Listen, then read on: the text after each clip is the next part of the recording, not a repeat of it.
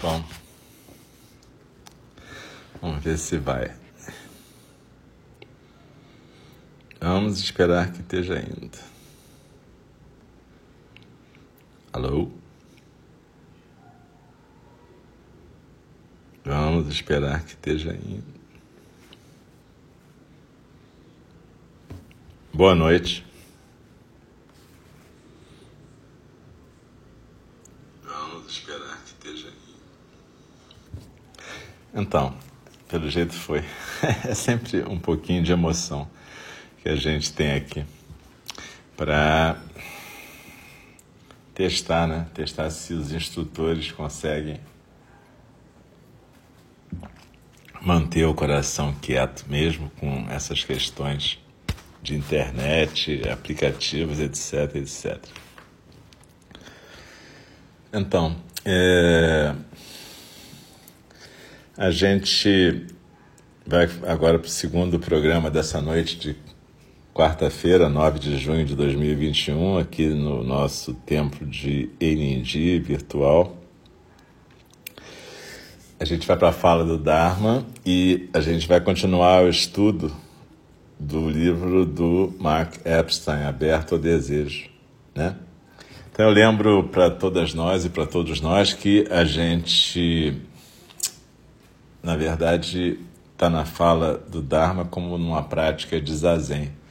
Então a gente procura ficar na postura, com, a, com o corpo ou na almofada ou na cadeira, na postura ocidental. Claro, se você tiver com problema de postura, dor nas costas, pode fazer na postura que der. For deitado, encostado, tudo bem. Deitado, o único problema que tem é que às vezes pode dormir, né? Porque minha voz monótona, né? Falando, falando, falando.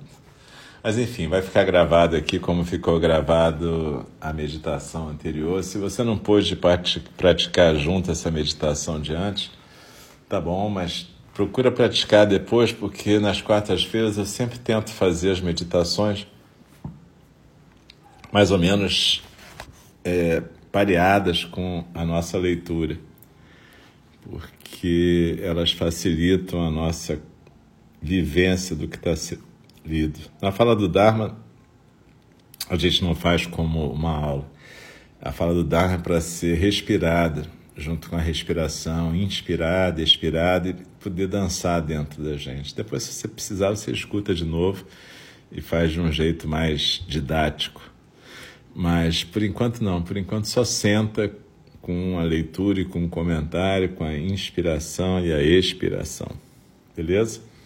E a gente sempre começa a fala do Dharma com o verso da abertura do Dharma, que, de novo, como a gente falou na meditação, sempre tem uma declaração de intenção, um voto que faz com que a gente esteja mais presente. E no final a gente faz um voto para o nosso dia a dia, um voto de seguir o caminho do Bodhisattva, repetindo os quatro votos dos Bodhisattvas. Então, vamos lá e muito obrigado a todas e todos que estão aqui nessa noite.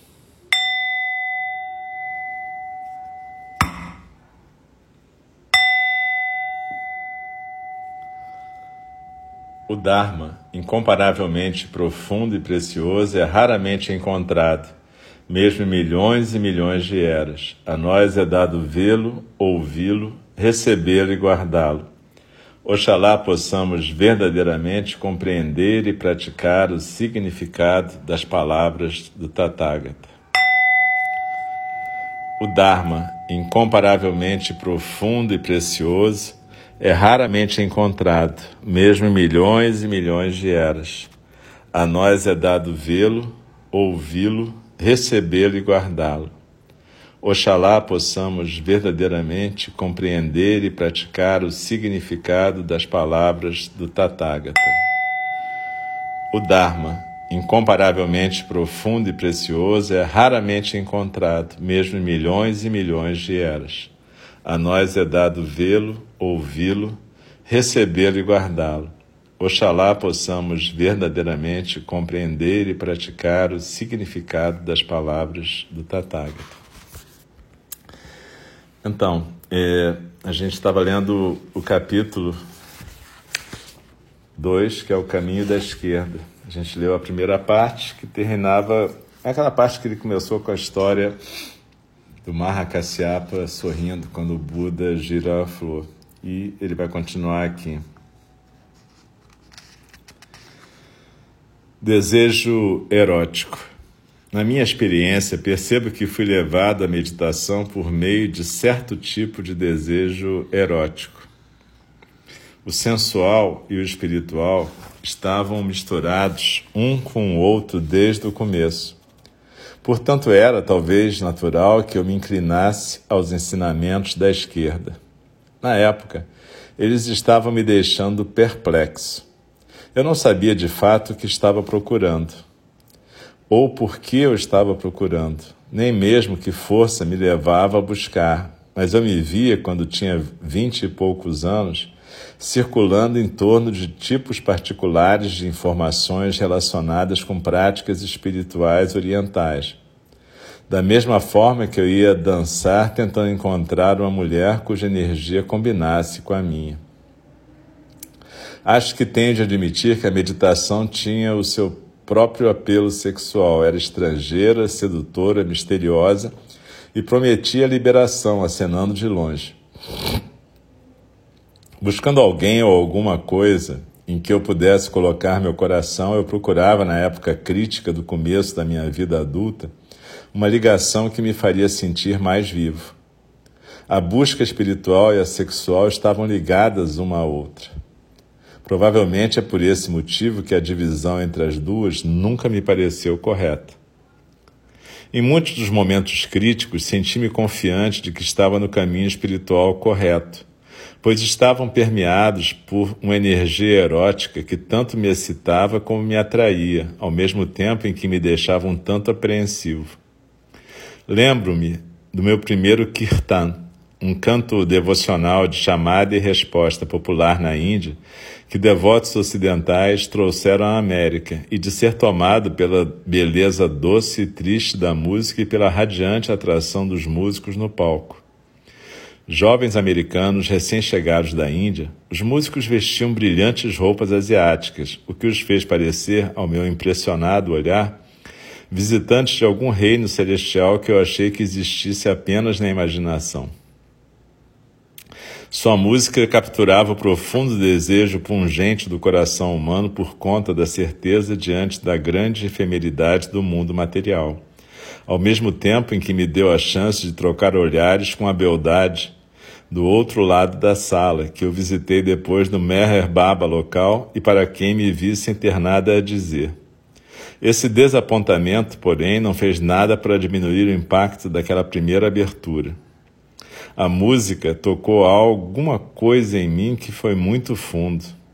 Um forte desejo que tinha qualidades tanto eróticas como espirituais, as quais pareciam extremamente pessoais ao mesmo tempo completamente novas e estranhas.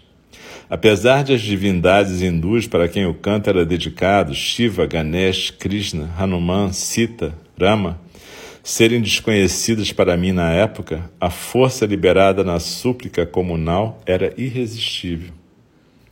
Havia algo no meu flerte inicial com a espiritualidade oriental que despertou em mim o poder do desejo profundo. As flechas florais de Kama voaram rapidamente para mim. Senti-me convidado a tocar o desejo ou ao menos olhá-lo de perto até mesmo quando buscava o que se pode chamar de alturas espirituais mais elevadas. Fiquei perplexo com isso, uma vez que muitos dos meus ensinamentos espirituais mais formais, tirados da abordagem de direita, prometiam que a meditação era o antídoto para a paixão, não um catalisador. Mas a verdade era poderosa demais para ignorar. Meditação e yoga, como a maior parte das práticas religiosas em todo o mundo, são construídas sobre a renúncia e veem a satisfação sensorial como uma amarra à roda do sofrimento. Muitos dos votos dos monges budistas, os bhikkhus, precisam ser adotados para protegê-los da tentação, para impedir que o desejo obscureça a clara percepção das coisas. De acordo com certos ensinamentos da psicologia budista, um dos caminhos para a verdadeira felicidade é aprender como remover os filtros de idealização que criam imagens mentais distorcidas dos nossos objetos de afeição. Essas distorções quase sempre levam a desapontamentos, pois a realidade nunca corresponde à idealização. O budismo tem sido, até sua penetração no Ocidente, basicamente uma disciplina monástica e, como todas as religiões da Índia, coloca grande ênfase na importância da renúncia e do asceticismo. O poema budista clássico Dhammapada tem versos sobre o desejo que falam de sua natureza perigosa, versos que um monge ou bhikkhu deveria saber de cor.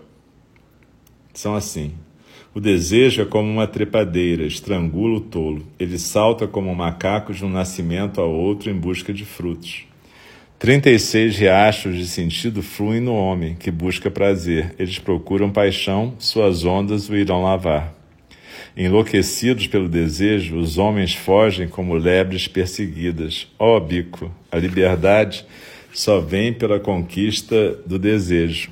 Veja aquele homem, Tendo conquistado a floresta do desejo, corre para a floresta dos novos desejos. Liberto da floresta do desejo, ele corre até a floresta dos novos desejos. Tudo em vão, pois ele corre para as amarras. As ervas daninhas são o veneno dos campos, e o desejo o veneno do homem. Honre o homem sem desejo e receba grandes recompensas. E Mark então continua. Mas, apesar de essa ser a face do budismo apresentada ao público e a mais adequada para a existência monástica, minha experiência sugere algo mais complexo.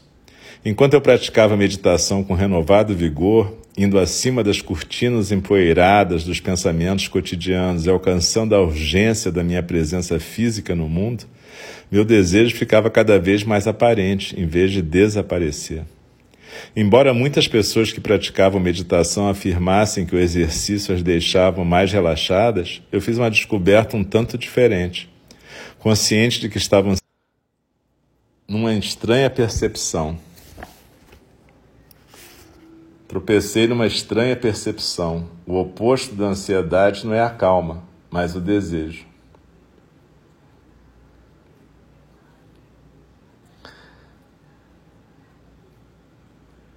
Consciente de que estava ansioso, tropecei numa estranha percepção.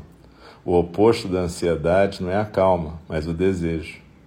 Ansiedade, ansiedade e desejo são duas orientações, quase sempre conflitantes com relação ao desconhecido. Ambas estão direcionadas ao futuro o desejo implica vontade ou necessidade de encontrar o desconhecido, enquanto a ansiedade sugere um medo dele. O desejo tira a pessoa de si mesma e a coloca frente à possibilidade de relacionamento, mas também a remete para o mais fundo de si mesmo. A ansiedade faz o indivíduo voltar para dentro de si, mas apenas até o eu já conhecido. Não há nada de misterioso no estado ansioso que deixa a pessoa balançando no isolamento familiar e desprotegido. Dificilmente o desejo está dissociado da ansiedade. Parecemos estar programados para sentir apreensão sobre aquilo que não podemos controlar. Assim, os dois não são, de fato, opostos. Mas o desejo nos dá um bom motivo para tolerar a ansiedade e um desejo de superá-la. A meditação não me aliviou tanto da minha ansiedade, pelo contrário, a fez emergir. Ela pegou minha resposta ansiosa ao mundo, da qual eu sentia muita vergonha e confusão, e me permitiu entendê-la mais completamente.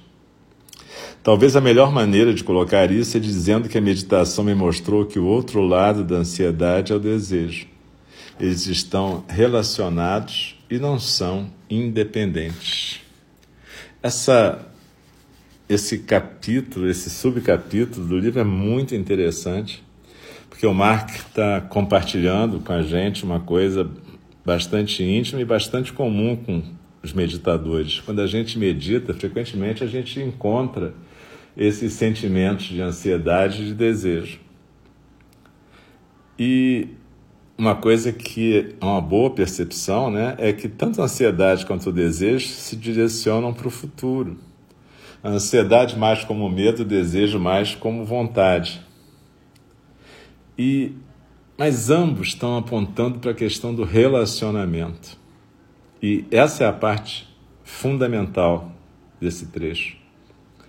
Se você foge dos relacionamentos, você na verdade não vai conseguir praticar o Dharma. Porque o Dharma significa a possibilidade de você manifestar a natureza búdica através da relação. Observa, se a gente diz que não existe um indivíduo separado, mas o que existe são relações, não é não se relacionando que você vai poder manifestar a natureza búdica.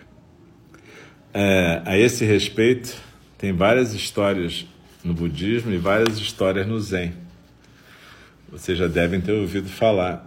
Histórias que indicam que se o sujeito fica isolado durante anos numa caverna, numa montanha e quando sai de lá não consegue lidar com as outras pessoas, ele perdeu o tempo dele. Porque, na verdade, a proposta do Buda não é que a gente fuja do mundo e se liberte sozinho. Ele, inclusive, fala que isso não é possível. O Bodhisattva sabe que a gente só pode se libertar todos em conjunto.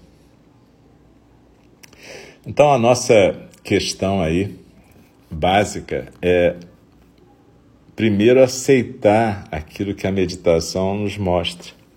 Se a gente parte para a meditação achando que a gente vai para o zazen para se livrar de sentimentos e pensamentos, entre aspas, errados, a gente está equivocado. A gente, na verdade, vai aprender a ficar quieta e quieto para que a gente possa acolher e aceitar tudo que aparece. E frequentemente, quando a gente começa a praticar, aparece muita confusão mental, que é o nosso estado básico. Frequentemente, quando a gente começa a praticar, a gente vai misturando ansiedade, desejo, tristeza, medo, tudo num grande pacote que aos poucos a gente vai aprendendo, inspirando e expirando, a gente vai degustando e entendendo como parte daquilo que flui, desse fluxo que flui pela consciência presente em cada momento. Então, na verdade, a questão do zazen é a gente começar a perder o medo de estar sentada com a gente mesmo. Algumas pessoas me dizem que não conseguem praticar porque têm medo daquilo que acontece durante o zazen. Mas esse medo é algo que também tem que ser acolhido e aceito, não rejeitado, não evitado, não é, visto como alguma coisa da qual a gente tem que fugir. A gente não deve fugir da gente mesmo. E a gente deve lembrar que zazen não é para você ficar analisando as coisas, mas é para você poder estar tá em contato com tudo que está acontecendo num dado momento corpo, mente, coração, existência. Na verdade, tudo isso leva a gente a poder inspirar e aspirar junto com nossos desejos, nossos medos, nossas ansiedades. Mas a gente pode entender que, frequentemente, nas literaturas religiosas, monásticas, se pinta o desejo como algo que a gente tem que fugir, como algo que vai atrapalhar a nossa vida de prática. Compreensível porque a gente está falando de uma vida monástica celibatária. Mas a gente tem que entender cada contexto e cada circunstância, né? A, a, circunstância em que essa vida monástica foi proposta era uma circunstância em que havia uma tentativa de voltar a uma certa quietude interior para que se pudesse depois partir para as relações mais saudáveis, relações que não fossem relações de mal fazer. Então eram momentos diferentes. Mas se a gente colocar esse objetivo da renúncia como o objetivo principal, a gente nunca vai chegar no objetivo do Bodhisattva, o ideal do Bodhisattva, que é poder ser um elemento que, na verdade, cuida de todos os seres.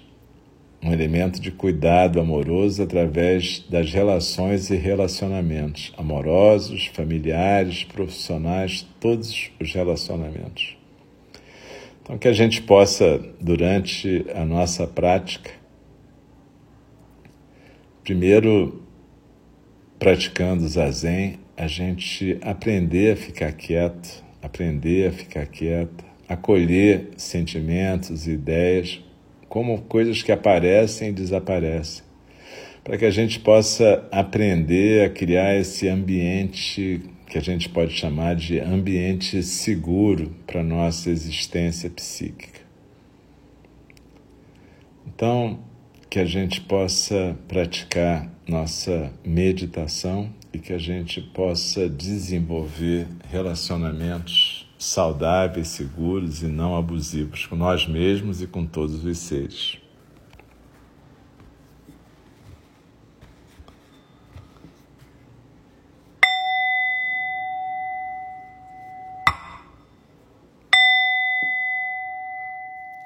As criações são inumeráveis, faço voto de libertá-las as ilusões são inexauríveis, faço o voto de transformá-las. A realidade é ilimitada, faço o voto de percebê-la. O caminho do despertar é insuperável, faço o voto de corporificá-lo. As criações são inumeráveis, faço o voto de libertá-las. As ilusões são inexauríveis, faço o voto de transformá-las. A realidade é ilimitada, faço o voto de percebê-la. O caminho do despertar é insuperável, faço o voto de corporificá-lo.